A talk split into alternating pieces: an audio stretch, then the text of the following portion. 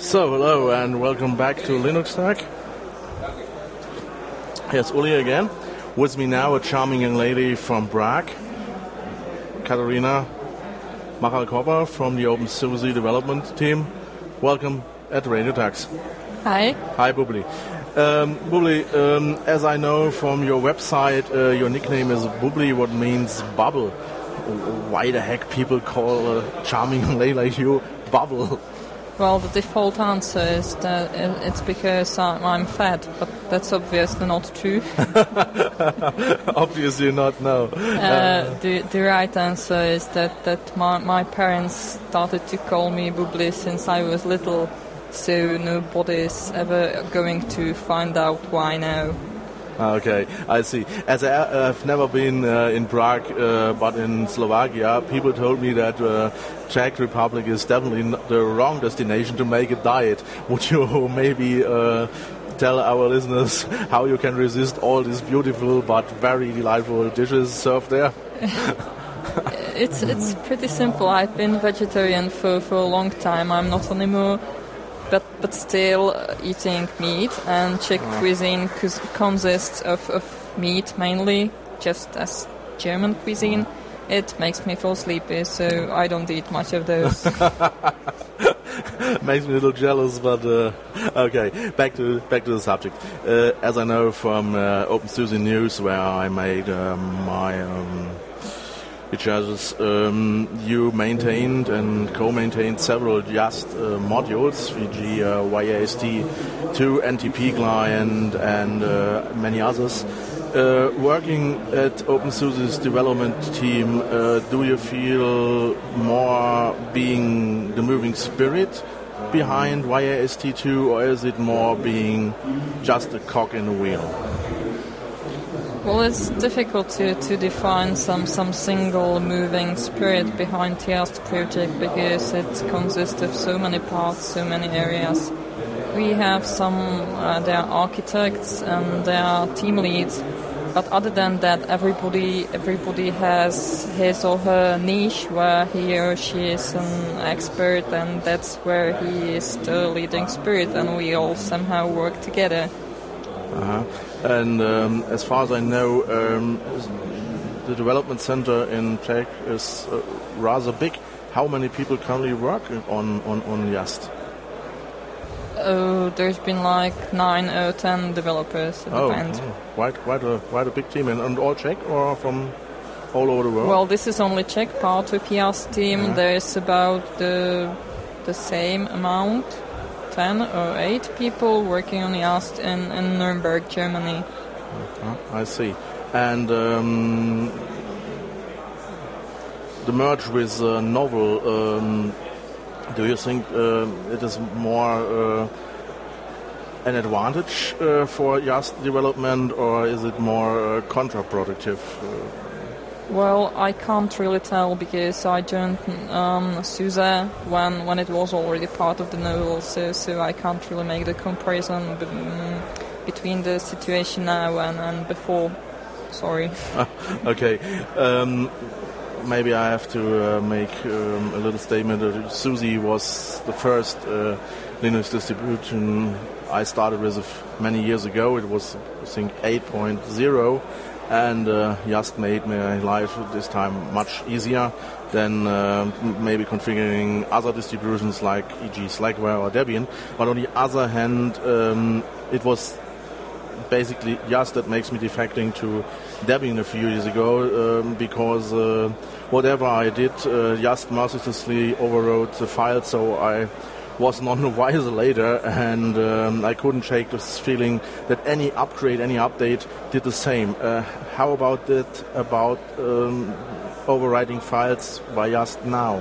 What is the current state of development? Is it still same problem that you better don't edit files manually and then use Yast or? Well, the thing is that uh, combining these two approaches, like um, using Yast and clicking in user interface to configure something, and on the other hand, using um, editing configuration files yourself, it never worked well together. So either you do one or you, you do the other. And if you, if you mix these two approaches, well, yes, it, it gets messed up. Okay, okay. So you have made a final sta- uh, final decision using Yast or doing it Yes. the, the hard way. Okay, uh, so much for that. Uh, let's now maybe talk about uh, development and uh, lib YUI. Um, just engine, um, as I had figured out from uh, OpenSUSE's website, um, it has recently made completely independent of Yast. Uh, what does this mean, uh, completely independent? Well, maybe you know, and our listeners know that um, Yast uses its own programming language. It's called YCP. Uh, it's been designed back in the 90s, where, where none of the none of the scripting programming languages was not in, in good enough shape to to be be the engine behind Yast.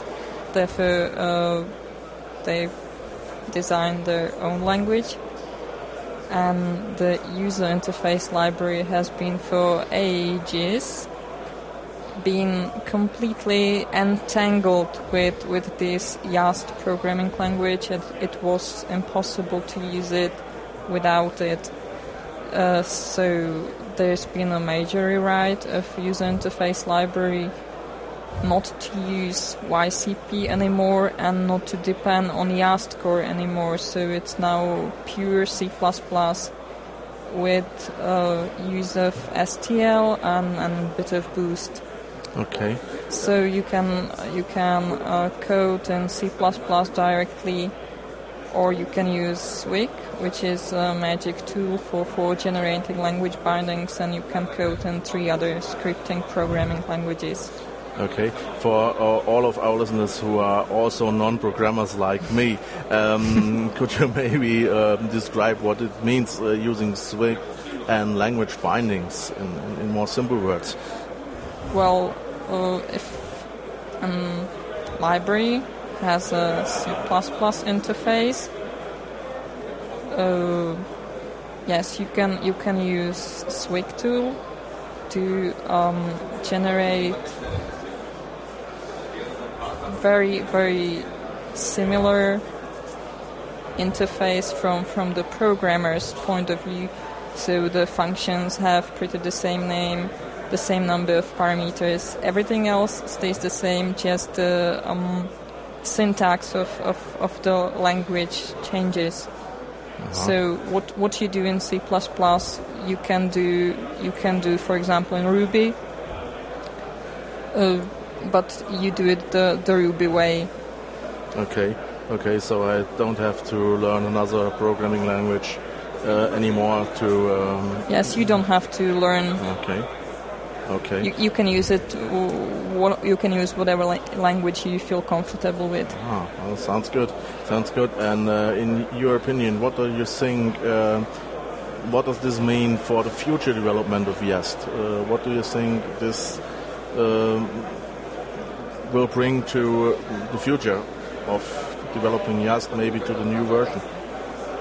That you can now do it in several programming languages. Will it be uh, Well, more, it is more it complex? is not Yast itself that could.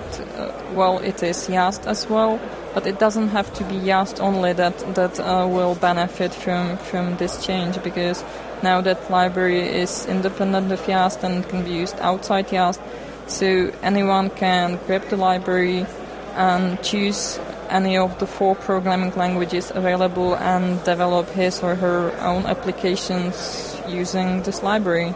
Uh-huh, uh-huh. Um, if I like to develop my own application and uh, share it with others in OpenSUSE project, uh, what do I have to do? How can I do that? Do I have to uh, join the team, or can I also do this as a volunteer? How does this work?